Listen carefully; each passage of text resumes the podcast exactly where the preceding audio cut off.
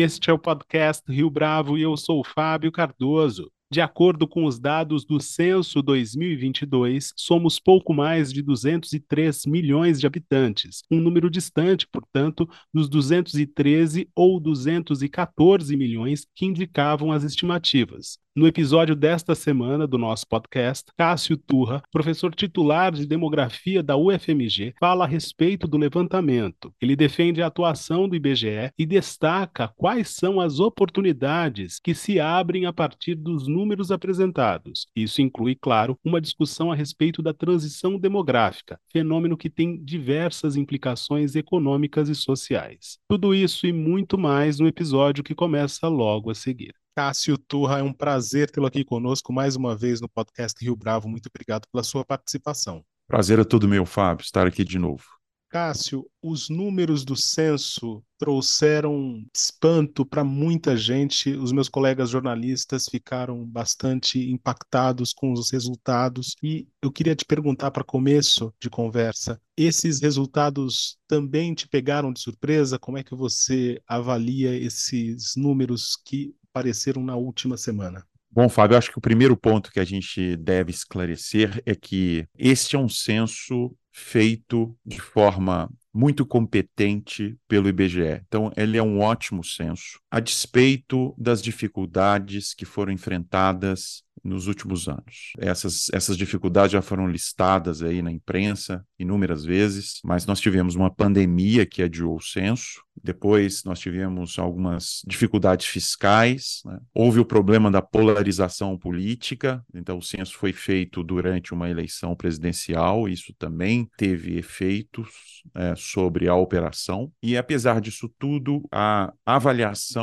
das comissões que acompanham o censo foi de que o censo é de ótima qualidade e que o esforço realizado pelos presidentes, que foram dois os presidentes, Eduardo Rios Neto e Simar Azeredo, né, ao longo do, da, da, coleta dos dados, planejamento e coleta dos dados, da equipe é, interna do IBGE, dos técnicos, dos servidores né, e dos recenseadores, foi extraordinário. O trabalho deles foi extraordinário. Então, esse é um primeiro ponto que eu acho que a gente tem que colocar, porque isso é fundamental para a gente confiar no número do censo. A operação foi feita com todo o esforço e toda a competência, portanto, o número que ela resultou é um número que deve ser, em que a gente deve confiar.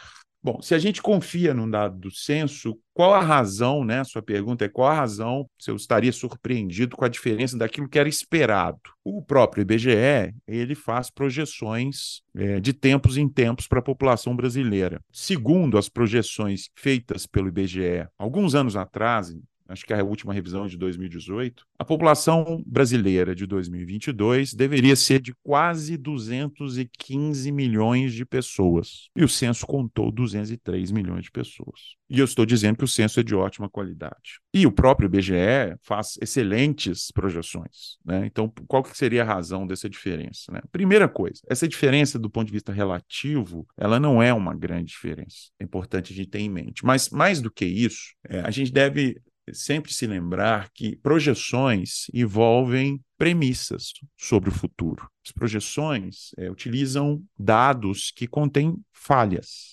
naturais, em qualquer lugar do mundo. Em alguns lugares os, os, dados são de melhor qualidade, em outros lugares são de pior qualidade, mas os dados nunca são perfeitos. E ainda você tem a questão da metodológica, de como que você vai projetar as componentes demográficas e se você vai considerar que há incertezas ou não. Portanto, é impossível com uma projeção você cravar um número exato de qual é a população no futuro. O que você tem é um número provável que deve é, vir acompanhar, deveria, não é o caso do IBGE, por questões inclusive legais, mas em outras partes do mundo já é, acompanhado de uma margem de incerteza. É mais um aspecto que a gente tem que considerar. Tem um terceiro aspecto. Então, eu falei da qualidade do censo, falei da, das incertezas que envolvem as projeções, e aí tem um terceiro aspecto que é muito importante, que é o que aconteceu no Brasil entre a data da, em que foi feita a projeção e a data da coleta do censo. Nós sabemos que o Brasil enfrentou algumas pandemias, tiveram crises de saúde, né? E crises econômicas. Bom, as crises de saúde, a Zika é um exemplo, isso inclusive está documentado na literatura, ela afetou o número de nascimentos no Brasil. Ela, é porque ela afetou a decisão sobre a fecundidade. As pessoas, os casais, decidiram adiar a fecundidade, pois parece que a fecundidade voltou a um nível um pouco mais alto, mas não não se recuperou totalmente. Então esse é um primeiro, uma primeira hipótese. Tá? A gente teve também a Covid. A Covid ela gerou um excesso de óbitos e poderia também ter afetado a fecundidade, mas parece, nos primeiros estudos que estão sendo feitos, que o efeito sobre a fecundidade foi pequeno, mas sobre a mortalidade foi alto. Somam-se a isso as crises econômicas. A gente vem com crises econômicas, aí, principalmente na segunda metade do, do, da década passada. Né? As crises econômicas, elas é mais difícil estabelecer uma relação de causalidade delas com as variáveis demográficas, mas uma variável, por exemplo, que ela pode ter afetado mais é a emigração internacional. Né? Frente às dificuldades econômicas, isso pode ter aumentado a probabilidade das pessoas deixarem o Brasil. Portanto, se a gente considera é, esses efeitos todos, é bastante provável que a gente tenha tido nascimentos a menos do que o esperado, óbitos a mais do que o esperado, emigrações né, a gente também recebe pessoas, mas no saldo líquido, uma saída de brasileiros maior do que aquela que havia sido projetada. Então, com menos nascimentos, mais óbitos e provavelmente mais emigrações do que imigrações, o balanço desses fluxos geraria, resultaria numa população menor do que aquela que foi projetada. E isso é, explicaria uma parte, outra parte grande da diferença aí, né? Então, uma parte é incertezas mesmo, que estão vinculadas aos métodos de projeção, e a segunda são fatos reais acontecidos nos últimos anos que poderiam ajudar a gente a entender. Nós não temos, o IBGE ainda, nosso grupo de, de especialistas tem estudado isso internamente, já fizemos algumas simulações, mas isso ainda é uma questão interna, o trabalho ainda está em andamento, infelizmente eu não posso adiantar ainda. O IBGE tem trabalhado em, nessas essas novas é, estimativas. Então, portanto, o que a gente tem até aqui é, são apenas indícios de que isso pode ter acontecido. Ainda assim, se sobrar uma diferença entre essa nova, uma nova estimativa para a população brasileira em 2022 e o censo, que, como eu disse, é de ótima qualidade, ainda assim, aí, a gente teria que estudar um pouco porque estaria sobrando essa diferença. E para isso, outros estudos vão ser feitos, por exemplo, utilizando a distribuição da população por idade e sexo, para ver se tem alguma algo que deva ser considerado. O IBGE também, ele, esse ano, e acho que isso é, uma, é um fato a ser ressaltado, porque é muito positivo, o IBGE está fazendo uma pesquisa de pós-enumeração. O que é essa pesquisa é uma pesquisa de avaliação da qualidade qualidade do censo, que é feita, em geral, quando o censo termina, eles começaram até antes, para poder dar mais celeridade. É uma pesquisa amostral, mas ela volta em domicílios que foram entrevistados, né? Porque o censo entrevista todo mundo, então você faz uma amostra desses domicílios, dos domicílios brasileiros,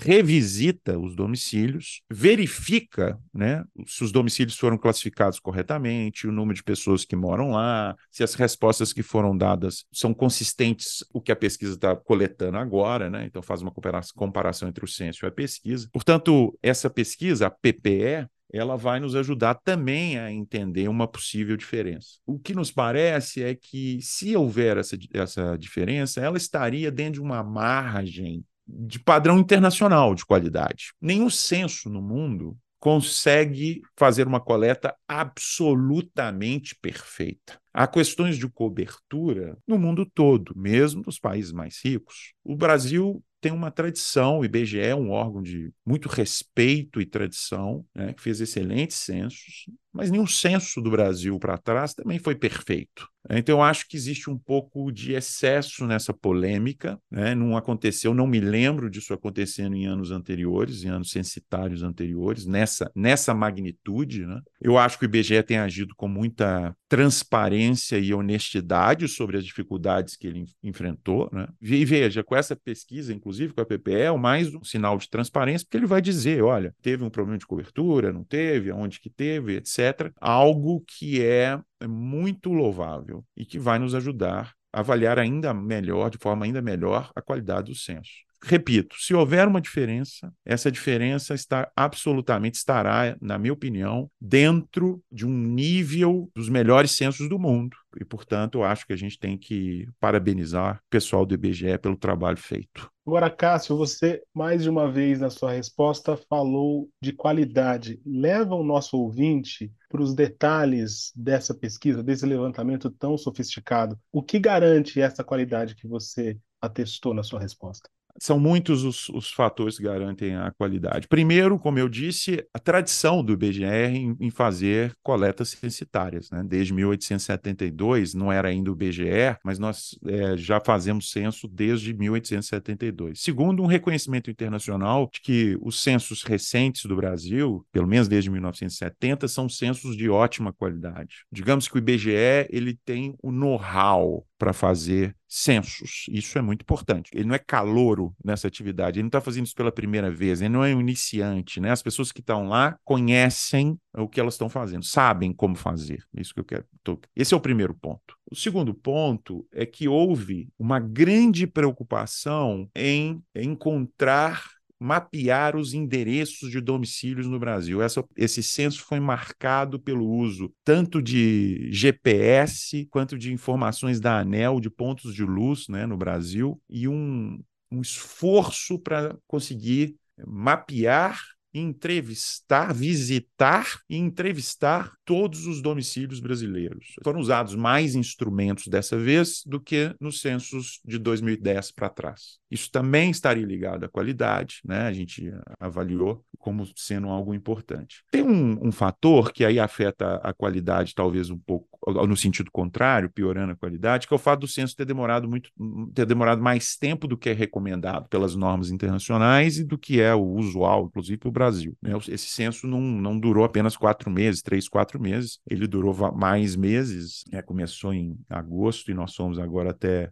final de maio. Então, isso, de certa forma, atrapalha o censo, de um lado, porque as perguntas do censo são feitas tendo em vista uma data de referência, que é a virada do dia 31 de julho para 1 de agosto. Quanto mais distante você fica do dia 31 para o dia 1 mais difícil é para as pessoas responderem as perguntas. Mas, por outro lado, aí falando de qualidade, então seria mais um fator, qualidade né, de, de melhoria na qualidade, o fato de ter demorado mais tempo permitiu que o IBGE é, vencesse um dos desafios que está relacionado, que eu mencionei anteriormente, está relacionado à polarização política. Houve, nesse censo, uma dificuldade que foi é, garantir que todos os domicílios brasileiros aceitassem responder à pesquisa, responder ao questionário. É, é, isso aconteceu em algumas regiões localizadas, São Paulo, Centro-Oeste, e a permanência do censo por mais tempo no campo é, garantiu que uma parte importante do que havia sido da recusa, né, que existia nos primeiros meses, fosse contornada. O IBGE ele envolveu e, e, mobilizou equipes dos estados que estavam com a operação mais adiantada para ir para esses lugares onde a operação era mais é, desafiadora, e ele fez isso esse ano, em 2023, principalmente. Né? Ele fez campanhas nas favelas, ele fez campanhas nos condomínios de luxo, ele fez um esforço muito grande com esse prazo estendido para tentar reverter esse que é um dos problemas de todos os censos, mas que nesse foi um problema maior, que é o, a taxa de recusa. Então, uma instituição com muita competência historicamente, uma, um, um censo que, que utilizou instrumentos, muito mais instrumentos para definição dos endereços e encontrar os domicílios. Um esforço enorme para superar o principal desafio que foi essa taxa de recusa alta. Muita transparência no que foi feito. Tive a oportunidade de, inclusive, ver a, a operação em funcionamento. Eles têm uma, eles, o IBGE montou uma sala de acompanhamento de situação que acompanhava os recenseadores em tempo real. Então, veja, os recenseadores, eles nesse censo, eles é, usaram o equipamento que eles usavam era acompanhado por GPS em tempo real. O, o IBGE conseguia exatamente ver se os recenseadores estavam fazendo o percurso que estava planejado, se ele é, visitou todos os domicílios que estavam planejados, coisas desse tipo. Então, o acompanhamento foi feito com, muita, com muito rigor. Não há, a princípio, nada que desabone a operação, pelo contrário. São muitos elementos que favorecem a qualidade, apesar, repito, das circunstâncias. As, circunstâncias não foram favoráveis faltou, faltaram recursos, o mercado de trabalho em algumas localidades impediu que o IBGS mantivesse um grupo grande o suficiente de recenseadores, com isso ele teve que deslocar pessoas, houve taxa de recusa, houve desafios, mas eu acho que a qualidade superou tudo isso. Cássio, é, você falou da polarização política, que sem dúvida alguma é um dos elementos que joga contra um levantamento tão grande como esse. E você citou o fato de que esse levantamento, né, o censo 2022, aconteceu no ano eleitoral. Qual que é a diferença nesse caso de ter acontecido, porque em 2010 também aconteceu o censo em ano eleitoral. O que muda nesse período de 12 anos e mais do que isso, né? Qual é o impacto das eleições efetivamente num levantamento desse nível? Ô, Fábio, eu acho que, que, o que eu vou te dizer, obviamente, eu, eu vou estar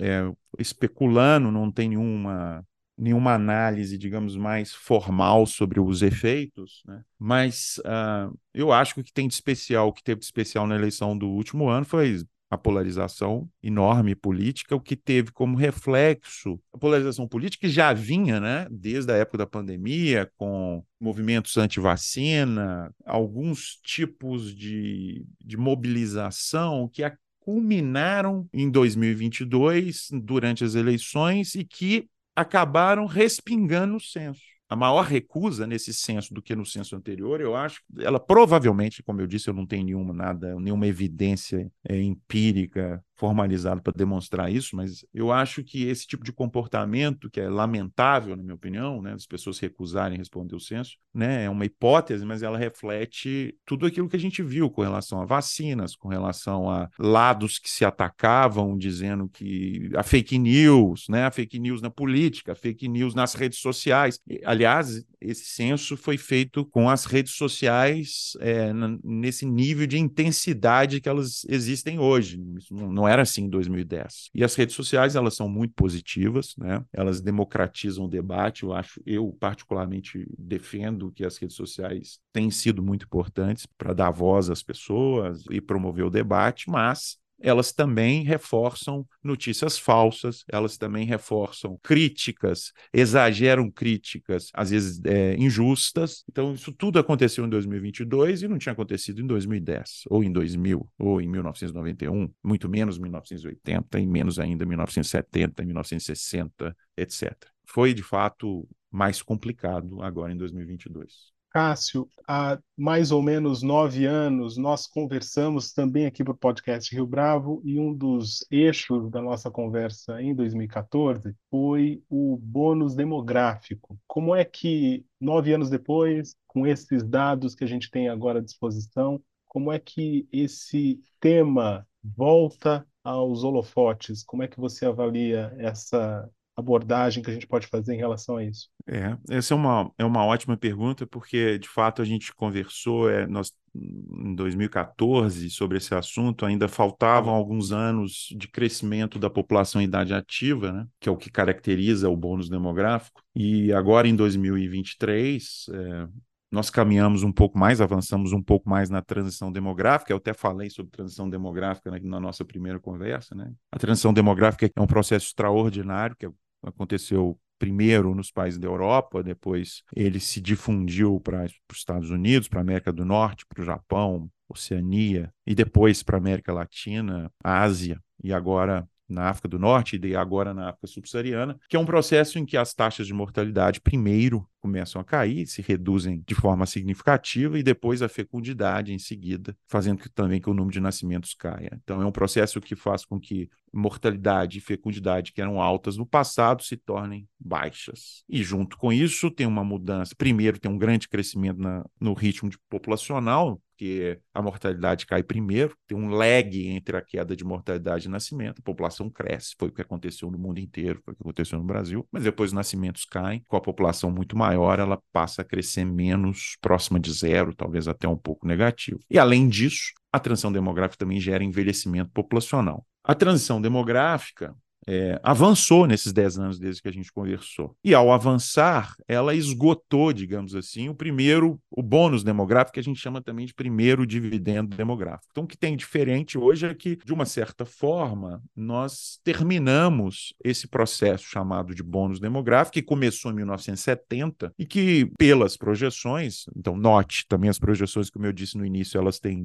incertezas com relação às projeções, mas que ela terminaria exatamente, o bônus terminaria exatamente por volta de 2020. Ou seja, nesse período de 50 anos, a população em idade ativa brasileira, em função da transição demográfica, como eu descrevi anteriormente, a população em idade ativa cresceu mais rapidamente do que a população infantil e a população idosa, o que fez com que a estrutura etária mudasse, né? E essa mudança, ela é benéfica, digamos assim, para a taxa de crescimento econômico. Bom, isso se esgotou, terminou agora. Então, a novidade agora em 2023 é que a gente não tem mais essa, essa força favorecendo o crescimento econômico. A economia pode até entrar em recessão, e entrou nesse, nesses últimos 50 anos várias vezes, mas a dinâmica demográfica permaneceu como sendo uma força potencial de crescimento. A gente não vai ter mais essa força potencial. E, se de fato a transição demográfica tiver avançado, acelerado um pouco, como demonstra o censo, isso vai fazer com que a última etapa né, da transição demográfica, que é do, do envelhecimento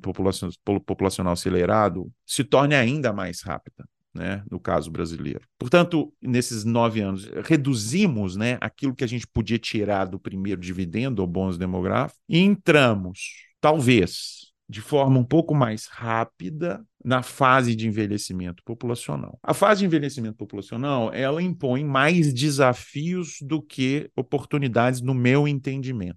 Mas tem oportunidades também. Os desafios são os que a gente já conhece. Uma população idosa crescendo mais rapidamente que a população em idade ativa demanda, né? Inclusive pode sobrecarregar a economia do ponto de vista da demanda por transferências intergeracionais. Transferências de renda, como é o caso da previdência social, do sistema sistemas de previdência, transferências de serviços, como é o caso da área de saúde, e de cuidados, que é uma coisa que a gente não tem ainda bem estabelecida no Brasil, são as famílias que oferecem, provêm cuidados para os idosos. Agora as famílias estão ficando menores, essa também é uma consequência da transição demográfica, então é possível que a gente tenha que estabelecer algum sistema público de cuidados, então isso vai vir com o envelhecimento populacional. Então aumenta a demanda por, por renda, aumenta a demanda por serviços de saúde e de cuidados, e reduz a força de trabalho. De outro lado, também, é claro, o envelhecimento ele exige, por exemplo, adaptações nas cidades, né? É, o meio urbano tem que se adaptar em função dos riscos envolvidos no deslocamento, no tipo de consumo das pessoas, de,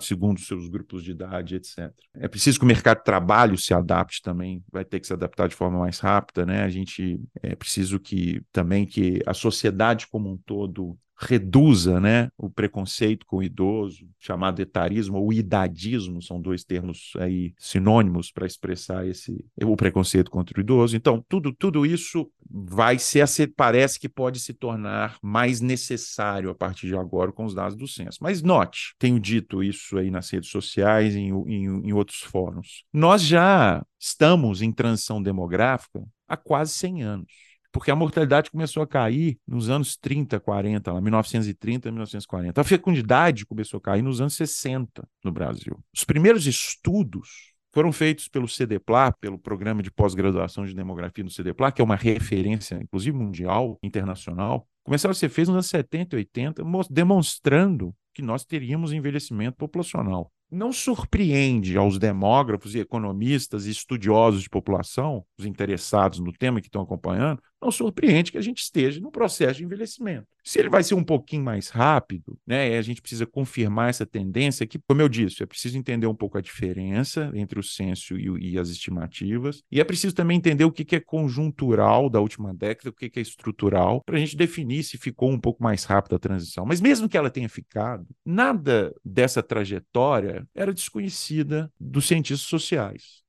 economistas, demógrafos, sociólogos, estatísticos, atuários, etc.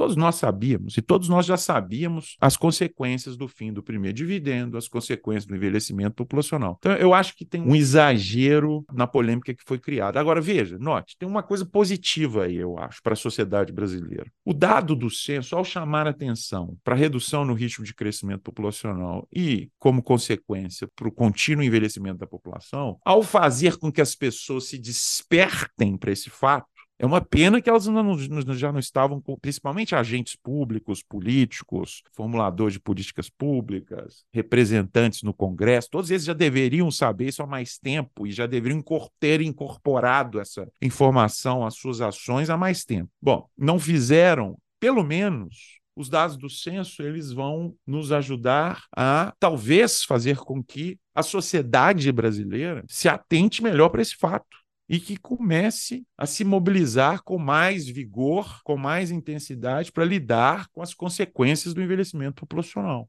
Então, Cássio, pensando nisso que você acaba de dizer, há uma crise às portas e nós não estamos atentos? É isso? Eu sou mais para otimista mesmo, eu, eu vejo isso como positivo, eu não vejo isso como é, um alarme negativo, que nós estamos entrando numa crise. É, eu vi usando, alguém usando a expressão que é, é uma expressão que, demo, que os demógrafos não usam, mas que tem na, em algumas mídias de inverno demográfico. Não, calma. Primeiro que a gente já sabia que tinha o processo. Segundo que a gente precisa entender melhor se ele está um pouco mais acelerado. Se tiver um pouco, se tiver mais acelerado, é um pouco apenas. E aí, como último ponto, é preciso saber também que envelhecimento não é só crise. Porque se a gente ficar aqui dizendo que envelhecimento é só crise, inclusive a gente vai estar favorecendo o idadismo, que é o que falei que a gente tem que combater. O idoso, junto com o aumento do tempo de vida, há também um outro fenômeno em andamento, que é o adiamento da morbidade. A gente tem cada vez mais pessoas em idades de 60 a 80 anos, que são idades em que as pessoas ainda têm autonomia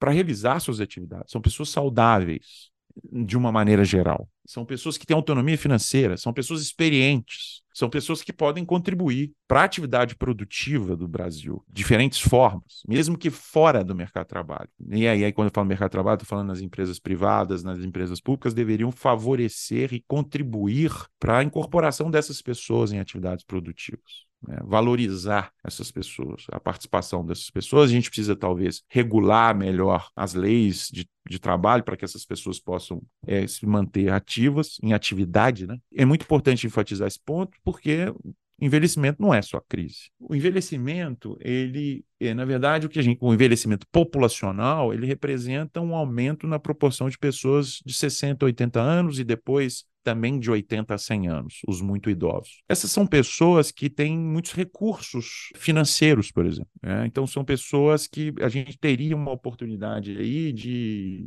um choque de poupança, etc., com envelhecimento populacional. O alongamento do tempo de vida, ele favorece o acúmulo né, de capital ao longo da vida, é um incentivo a mais. Isso também pode ser positivo. E, por outro lado, tem uma coisa muito importante que a gente, quando fala do envelhecimento, esquece. O envelhecimento populacional, sim, ele é acompanhado de uma uma redução na população em idade ativa, nessa fase agora pós primeiro dividendo demográfico. Mas ele também é acompanhado por uma redução na população em idade jovem. Isso já está em andamento no Brasil há algum tempo. Taxas de crescimento negativas nas idades bem jovens, lá de 0 a 5 anos. Isso vai se estender agora para idades um pouquinho mais velhas, né, de 5 a 10 e tal. O que, que isso representa? Mais uma oportunidade para que a gente melhore agora não mais a quantidade de anos de estudo, né, quantidade de educação, de escolaridade, mas a qualidade da educação. Isso é muito importante. De novo, a dinâmica demográfica contribuindo como força potencial.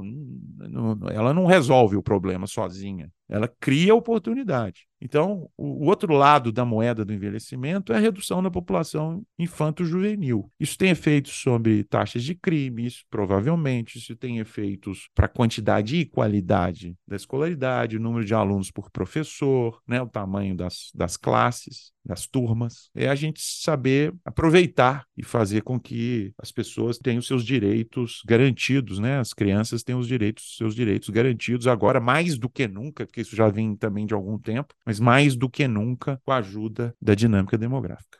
Cássio Turra, foi um prazer tê-lo aqui conosco no podcast Rio Bravo. Muito obrigado pela sua participação, pela sua entrevista mais uma vez. O prazer foi todo meu, Fábio. Obrigado. E esta foi mais uma edição do podcast Rio Bravo. Ouça, comente e compartilhe. Gostou da experiência? Nós da Rio Bravo estamos aqui para lhe oferecer o conteúdo mais adequado para a sua melhor tomada de decisão. E no site www.riobravo.com.br você conhece mais a respeito da nossa história. No Twitter, o nosso perfil é @podcastriobravo.